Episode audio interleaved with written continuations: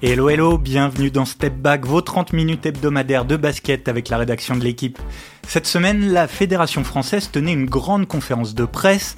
Toutes les huiles de la FFBB étaient là et on attendait des réponses après l'empilement des fiascos cet été, l'élimination précoce des Bleus au mondial, l'affaire Johannes, la décision d'Embiid mais peu de remise en cause finalement et aucun changement d'ampleur annoncé.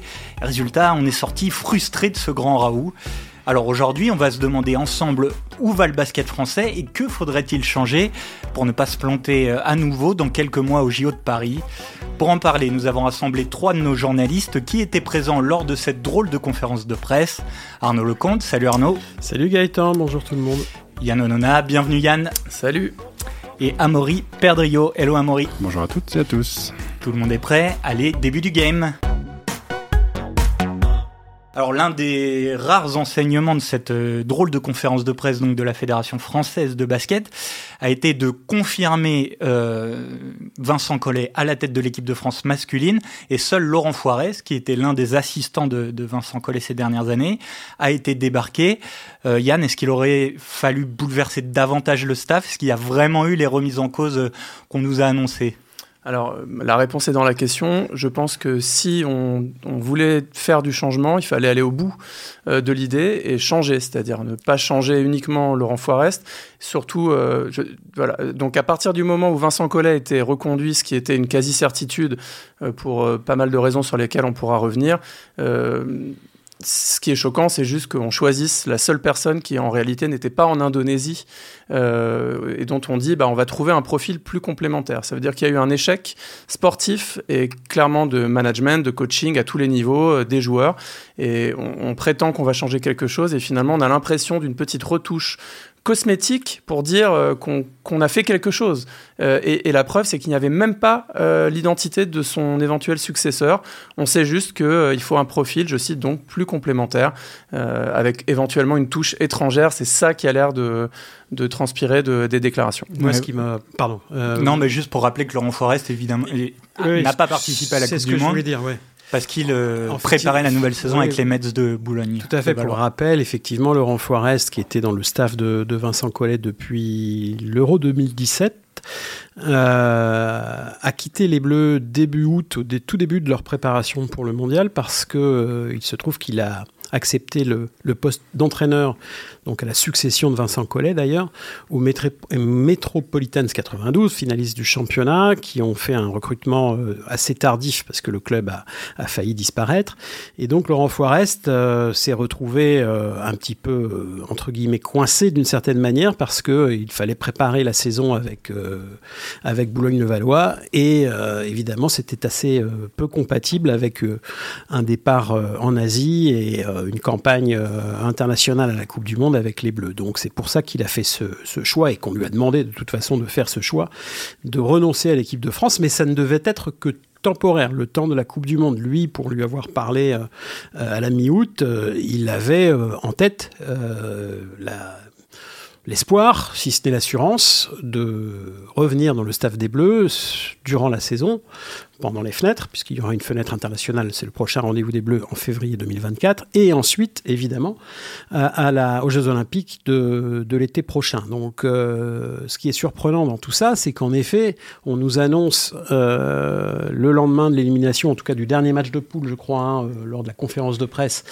Moi, j'étais pas là-bas, mais vous me confirmez que c'était bien le lendemain du dernier match de poule du, contre le Liban, enfin du, de la première poule, qui a eu lieu une conférence de presse où on nous annonçait qu'on allait faire un bilan sans concession de cet échec et qu'en octobre, on, nous allait, on, allait voir ce qu'on allait voir. Or, euh, l'image, qui, est, qui reste aujourd'hui, après cette conférence de presse cette semaine, euh, un mois après, c'est que bien l'ampiste, c'est euh, quelqu'un qui n'était pas à la Coupe du Monde, ce qui est quand même assez désastreux, je pense, en termes d'image. Ça veut dire qu'on n'a pas, qu'on n'a pas vraiment euh, trouvé euh, de bonnes raisons de modifier euh, quelque chose dans le staff qui a échoué à, la Coupe du Monde. Donc voilà, donc c'est vraiment. Alors, il faut aller, je veux dire, il faut, il faut soutenir tout le monde. Je veux dire, si on garde tout le monde, moi je trouve qu'il vaut mieux choisir une ligne et, aller à 100% dans, cette ligne-là.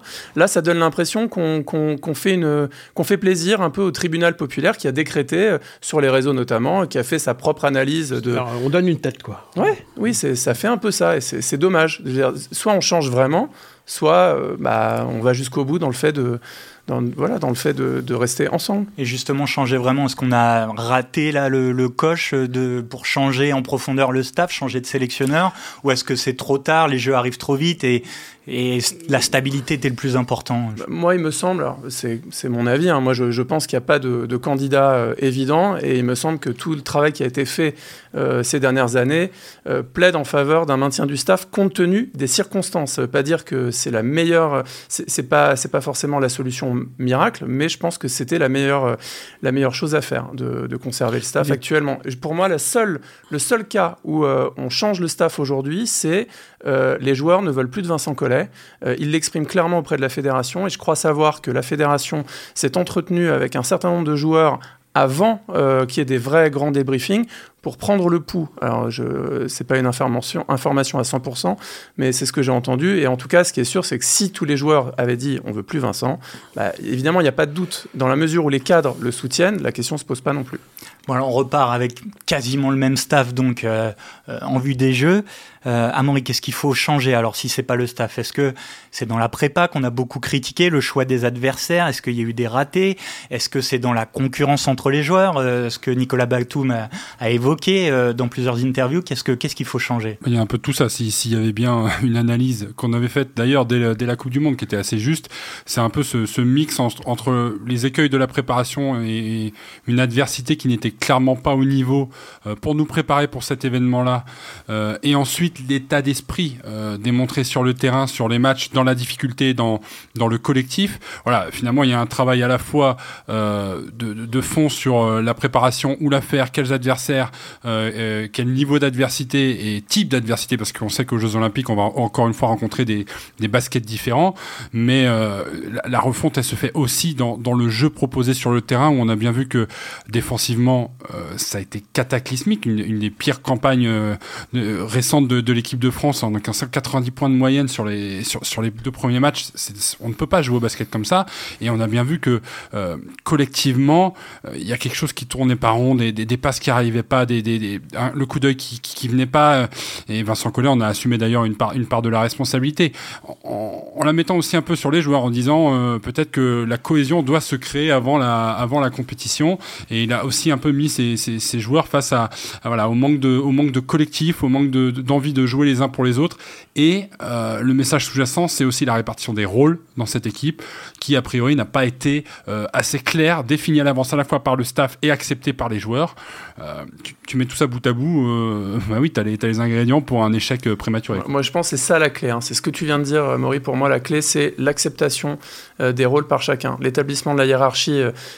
par exemple, il y a eu beaucoup de débats autour, autour d'Evan Fournier. Il prend trop de shoot, il prend pas trop de shoot, il force, je sais pas. Enfin, j'ai entendu et lu plein de choses. Euh, pour moi, c'est peut-être euh, la, suite de l'équipe de France. La réussite de l'année prochaine euh, dépend en partie de quel doit être le rôle d'Evan Fournier parce que c'est le meilleur marqueur des cinq dernières phases finales. Donc, est-ce que est-ce que c'est ça que veut l'équipe de France ou pas. Euh, ça a permis de gagner des médailles euh, et d'être vice-champion euh, olympique, d'être bronzé à, la Coupe du Monde. Mais il y a une vraie question d'acceptation des rôles. C'est-à-dire pendant cette compétition, est-ce que les autres joueurs ont, accepté son rôle? Est-ce que c'était normal qu'il ait toutes ses responsabilités? Il y, a un vrai, y a un vrai débat autour de ça. Je crois, que tout peut, doit être remis à plat de toute façon, puisque l'année prochaine, logiquement, si tout va bien, l'équipe de France sera articulée en grande partie autour d'un certain Victor Wembanyama, ce qui risque quand même de modifier beaucoup d'équilibre, euh, extérieur-intérieur notamment, et évidemment, je pense que Evan Fournier, par exemple, euh, son, rôle dans la sélection sera probablement un petit peu euh, altéré euh, d'une certaine manière par, euh, par l'impact que doit avoir, si tout va bien, Victor Wembanyama au, au, niveau international. Donc je pense qu'il y aura vraiment beaucoup de choses qui devront par rapport aux enseignements, en effet, de l'échec de, de, Jakarta, il y a beaucoup de choses qui devront être remises à plat et il y a beaucoup de pain sur la, sur la planche. Mais vous dites, on est sorti un peu, euh, voilà, on attendait des réponses, on n'a pas eu beaucoup de choses, euh, beaucoup de réponses à cette conférence de presse. Est-ce qu'il y aurait eu des choses, voilà, comme ça qu'il aurait fallu trancher là? Est-ce que c'était le moment? Qu'est-ce que vous attendiez? Je ne sais pas, peut-être comme prise de décision forte euh, est-ce qu'il fallait parler de ça, de jeu, du rôle des joueurs, de réorganisation de la prépa? Ben, Moi, j'ai trouvé que ça manquait de souffle un peu sur, euh, notamment sur la, sur la projection vers 2024. Parce que, ok, on fait un débriefing, on nous, c'était une sorte d'autocritique. Euh, euh lue en plus sur puisqu'elle a été écrite de la part de Boris Dio, le manager général, euh, j'ai trouvé Vincent Collet sur la défensive notamment. Donc, euh, il a Vincent Collet est revenu sur le fait qu'il avait regretté euh, de ne pas avoir sélectionné Andrew Albici, par exemple. Il l'a dit. bon, je, pense que c'est un débat qui était clos, quoi. Enfin voilà, l'échec, l'échec est avéré. Maintenant, projetons-nous vers 2024, quoi, avec un avec un, un panorama qui est encore une fois assez assez confus. On a un grand nom qui arrive qui s'appelle Victor Wembanyama, qui sera, on l'espère tous, probablement euh, le leader, en tout cas un des leaders de l'équipe de France l'été prochain. Et on a une équipe vieillissante. Je crois qu'on ne l'a pas assez dit. Moi, j'attendais aussi peut-être un mea culpa aussi de cette, de, du staff euh, mardi dernier sur le fait que on n'a pas été capable ces dernières années, hormis Victor Wembanyama, ok, de faire émerger de jeunes joueurs et que aujourd'hui on a une des, une des, équipes qui était la plus, une des plus âgées. Euh, je me tourne vers, euh, vers vous qui, qui, avait, euh, qui était là-bas, mais il me semble que c'était une des équipes les plus âgées de, voilà, le plus jeune étant Sylvain Francisco, 26 ans. 25 au moment de la Coupe Ou 25 ce qui est rare. D'ordinaire, on a toujours deux, trois joueurs qui ont moins de 25 ans, euh, à minima, mmh. euh, et qu'on a un, corps, euh, un noyau dur qui aujourd'hui est trentenaire et qui sera encore plus trentenaire l'année prochaine. Et je trouve que ça, on a manqué de vision dans, dans, dans, les débriefings qu'on nous a amenés cette semaine. On a manqué de vision sur à quoi euh, s'attendent dans les mois qui viennent comment on se remet dans la course aux médailles quoi. Voilà parce que là on n'y est plus dans la course aux médailles. On a été giflé euh, euh, à Jakarta. Comment on se remet dans la course aux médailles? Et ça je ne l'ai pas entendu. Et je vais ajouter à cela quelque chose qu'on a alors qu'on a entendu avec Yann sur, la fin de compétition là pendant les matchs de classement qui ne servaient à rien qu'on n'a pas réentendu à, cette conférence de presse et c'est peut-être moi ça qui m'a un peu déçu qu'on acte aussi qu'on va faire appel à des joueurs qui jouent pendant la saison. À la fin de la Coupe du Monde, euh, il y a eu cette phrase euh, parmi le staff du il faudrait quand même voir euh, les saisons qu'ont vécu nos leaders de cette équipe, c'est-à-dire Evan Fournier qui ne joue pas avec New York, Nando De Colo dont on sait le physique un peu plus fragile avec l'âge, Nicolas Batum qui a un rôle certes particulier du côté des, Los Angeles Clippers, mais à un moment donné, il faut qu'on faut qu'on ait des joueurs qui arrivent en équipe de France en, confiance, en ayant joué cette saison, en ayant performé, en ayant en ayant enquillé 20-25 minutes par match, parce que c'est c'est ce qu'on attend d'un leader sur sur une grande compétition. Il faut être capable d'avoir du, du feu dans les jambes, ce qu'on n'avait clairement pas euh, en Indonésie. Evan Fournier l'avait quand même dans les deux premiers matchs, mais, pas tout malgré. Euh, ah non, bah, tout seul, c'est pas possible.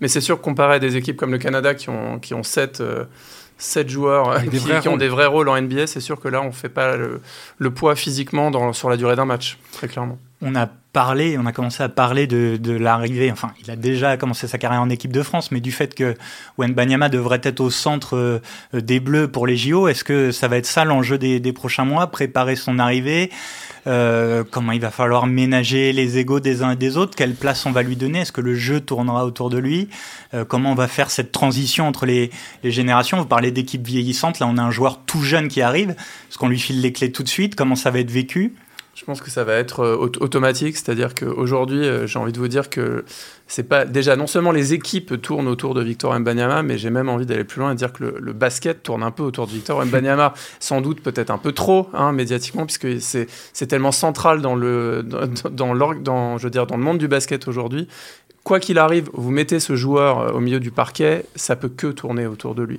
Donc la, question, c'est effectivement le, choc des égaux et des et des et, voilà et de d'autres joueurs de haut niveau qui ont l'expérience, qui ont les médailles.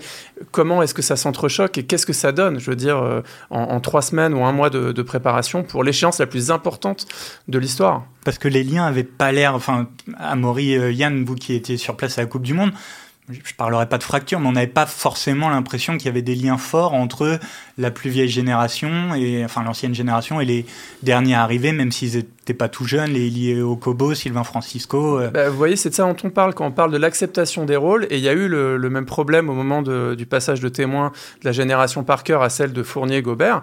Euh, il y a eu une période de latence où, euh, en fait, il fallait, enfin, les, jeunes attendaient de, prendre le sceptre et, c'est compliqué. C'est une période toujours compliquée.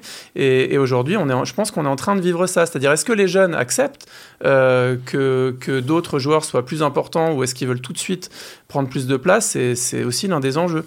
Et Victor Wembanyama, il se trouve que au fil de sa jeune carrière, euh, en général, hein, d'après ses coéquipiers, au fil de, je veux dire, de, son apprentissage, il a toujours fait l'unanimité. Il a même forcé un peu l'unanimité autour de lui, euh, en créant, en tissant des liens avec, avec ses coéquipiers.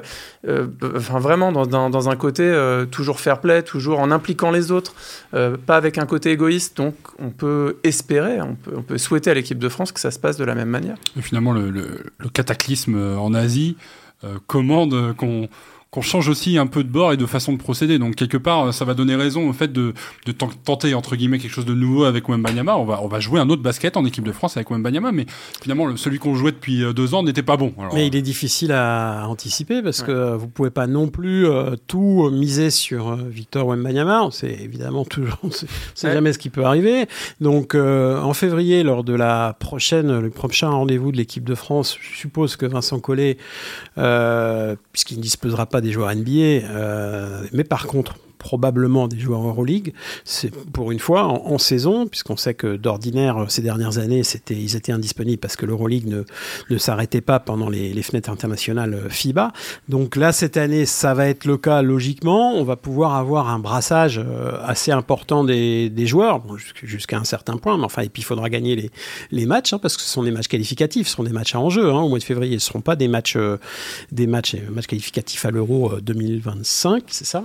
Donc, euh, on peut supposer qu'à ce moment-là, on aura peut-être une première petite idée de la direction dans laquelle va aller euh, Vincent Collet, mais il n'y aura pas de Victor Wembanyama euh, au mois de février, il n'y aura pas de Bilal Koulibaly, qui fait partie des joueurs qui pourraient, pourquoi pas, postuler l'été prochain. Il n'y aura pas de Ousmane Dieng, de Kylian Hayes, etc., de, voire de Théo Malédon, pourquoi pas, et, quelques autres.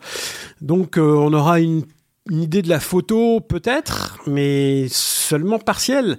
Euh, donc euh, la question c'est euh, aujourd'hui, effectivement, est-ce qu'il faut tout miser sur une équipe avec Victor Wembanyama et des gens autour bah, pour être complémentaire de, son jeu et de son impact Ou est-ce qu'il faut rester quand même, garder, garder un peu de, mesure et faire en sorte de, de, faire une équipe qui pourrait tenir la route même sans Victor Wembanyama? Messieurs, on a beaucoup parlé de l'équipe de France masculine. Euh, au cours de cette fameuse conférence de presse là, du, début de semaine, il y a un dossier qui est aussi euh, beaucoup revenu, c'est celui de, Marine Johannes, donc qui n'a pas participé euh, au dernier Euro où les Bleus, l'équipe de France féminine, a pris la troisième place. Le, le, staff avait fait le choix de ne pas la retenir euh, pour des raisons, euh, parce qu'elle avait préparé la saison, elle était partie avec son équipe euh, WNBA du, du New York Liberty, elle était revenue trop tard pour être préparée, pour se préparer dans des bonnes conditions selon le staff. Euh, Amaury qui a suivi le dossier de près, tu m'arrêtes si, si, je me trompe ou si j'explique mal. Au détail presse, c'est en gros, elle souhaitait faire un saut aux États-Unis pour signer son contrat et jouer 2-3 matchs pour intégrer son équipe, en plein milieu de la préparation de l'équipe de France, et c'était donc devenu incompatible aux yeux du staff pour pouvoir participer à l'Euro derrière parce qu'elle n'aurait disputé que deux matchs amicaux, euh, grosso modo. Et donc, plusieurs mois après cet euro, euh, on a l'impression que cette question gêne toujours énormément euh, le staff de l'équipe de France féminine, Céline Dumerc, la manager générale. Comment ça se fait? Est-ce qu'il y a encore un problème, Johannes Amaury? Que qu'est-ce que ça cristallise toute cette tension c'est extrêmement particulier comme euh, situation parce que pendant la conférence de presse, on a eu droit à quoi 4-5 fois, euh, par des voix différentes, Jean-Aimé Toupane, Céline Dumerc, euh, Jean-Pierre Suta, il n'y a pas d'affaire Marine Johannes. Et pourtant, c'est un des seuls sujets qui a été abordé au niveau de l'équipe de France, que, rappelons-le, il n'y a eu aucun changement acté au sein ni du staff, ni de la façon de procéder chez, chez l'équipe de France féminine. Et donc, qu'est-ce qui revient là simplement C'est cette histoire Marine Johannes absente, sur choix de la fédération dont euh, Céline Dumer dit c'est un choix assumé qu'on a pris euh, en notre âme et conscience, euh, voilà, afin de prouver notamment qu'aucune joueuse n'était au-dessus du collectif ok, il peut y avoir matière à débat. Je pense que la, fédération n'accepte tout simplement pas que ce soit face à l'échec de l'euro une des causes identifiées du potentiel de cette potentielle demi-finale qu'on aurait gagner avec une jeunesse en plus parce qu'on connaît son, on connaît pas son potentiel à gagner des matchs, mais à faire mal sur certaines actions, à réussir l'action qui, qui fait du bien. Et, et je pense que voilà, pour, pour, les internautes, pour les suiveurs du basket, on a du mal à comprendre qu'on puisse volontairement se passer d'une joueuse qui se dit disponible pour la compétition euh, et dont on dit ben non elle va être absente une semaine en préparation euh, pour nous c'est c'est pas compatible. Et je, je, je, conçois euh, que la faute est un peu partagée parce que c'est aussi le choix de Marine Johannes qui n'était pas tenue d'aller aux États-Unis de par son contrat.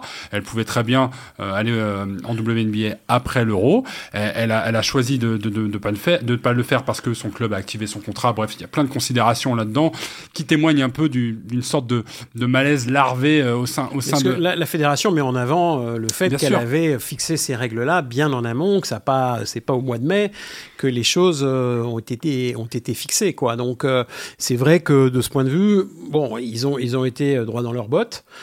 Mais on a quand même le sentiment que ça, il y, y, a quelque chose de pas très clair dans tout ça. Alors qu'est-ce que c'est euh, euh, Ça n'a pas été, en tout cas, éclairci à la conférence de presse pour revenir sur euh, sur ce qui s'est passé mardi. on a le sentiment qu'il y a toujours un malaise.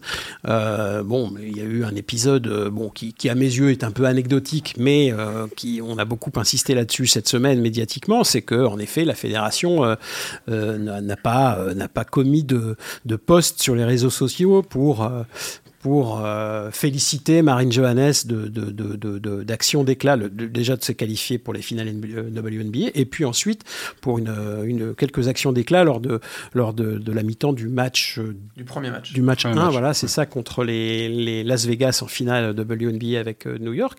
Et donc, ça alors que LeBron James l'a fait. Alors que LeBron James, lui, avait avait mis ça en valeur. Bon, euh, donc la fédération est accusée un petit peu de, effectivement, de, zapper, euh, de zapper tout ce qui concerne Marine Johannes, alors que la veille, il y avait eu un poste sur euh, Yana Rupert, ou en tout cas sur, il y a aussi des postes sur des joueurs de national, en fait. Voilà, c'est ça. Donc il y, a, tenable. Mais ça un manque de cohérence. Ça peut être un, hasard absolu. C'est probablement pas un bah, Les internautes ont noté que ça ne l'était pas. Quoi. et effectivement, Céline Dumerc s'est défendue en, en, disant de manière extrêmement maladroite, et plus que ça, même euh, que euh, on n'allait pas faire un poste à chaque fois qu'une joueuse euh, ou un joueur mettait 14 points dans, une ligue quelle qu'elle soit quoi. Ce qui là est un peu lunaire et, qui effectivement a attisé davantage encore la, la, le, le, ressentiment que, que beaucoup des fans de Marine Johannes ont depuis, depuis sa non-sélection au, mois de, au mois de juin. Donc il y, a, y a effectivement un gros malaise toujours qui n'a pas du tout été réglé lors de cette conf de presse, même si ça n'était pas forcément l'objet. Mais euh, en effet, on, on, attend euh, avec intérêt les, les prochains rendez-vous, même si Marine Johannes va être dispensée du rendez-vous du mois de novembre, parce qu'elle est laissée au repos du égard à, sa saison euh, qui, qui, ne se terminera que la semaine prochaine, probablement avec, avec New York. Mais euh, on attend avec intérêt le prochain rassemblement avec Marine Johannes et Gabi Williams, qui, il ne faut pas l'oublier non plus, qui est, probablement une joueuse encore plus indispensable à l'équipe de France que Marine Johannes sur, ce qu'on a vu ces dernières années, et qui, elle non plus, n'avait pas été sélectionnée euh, cet été au, à, à, cause de blessure. Elle, avait une cause de blessure. Non, mais ce qui, ce qui, est dommage, c'est, enfin, ce qui est le, danger, je pense, pour la fédération, c'est de perdre, euh, je veux dire, sur le moyen terme, certaines de ces joueuses, et j'ai même envie d'aller plus loin, certains des joueurs qui, qui n'apprécient pas la manière au moins dont, les choses sont faites, euh, parce que là, tout va être masqué euh, pendant neuf mois parce qu'on a les Jeux Olympiques de Paris. C'est-à-dire que quoi qu'il fasse, euh, évidemment que les joueurs et les joueuses vont vouloir venir. La question, c'est après, en fait. Et, ça peut laisser des traces à moyen ou à long terme si ces choses-là ne, ne, sont pas réparées, parce que ça, ça abîme un peu leur image également en coulisses. Mais comment on aurait pu, je sais pas, réparer, jouer l'apaisement là pendant cette conférence de presse? Qu'est-ce qu'on aurait pu imaginer? moi, moi, déjà, je pense que la Fédé aurait dû jouer carte sur table voilà, c'est tout sur tous les sujets. C'est-à-dire Johannes, ils ont un, mais bon, c'est leur, ils, communiquent comme ils veulent, mais ils auraient juste dû assumer leur position et puis après, bah, on n'en parle plus en fait. Il y a un manque de transparence euh, sur, ils sont, enfin, la Fédé ne nous doit pas euh, des informations sur tous les sujets, mais quand on prend une décision aussi forte et, et je pense que sportivement, elle, peut avoir du sens. Ça a du sens de dire engagez-vous du début jusqu'à la fin en équipe de France. Mais cette décision euh, a été évoquée auprès des joueuses en février 2022. Février 2022. Ça veut dire que pendant un an et demi, personne n'a jamais su qu'en équipe de France, on allait probablement imposer aux joueuses, pour celles qui, étaient, qui pouvaient euh, avoir un contrat WNBA, de ne pas y aller à l'été 2023. Qu'est-ce que cela coûtait à la fédération?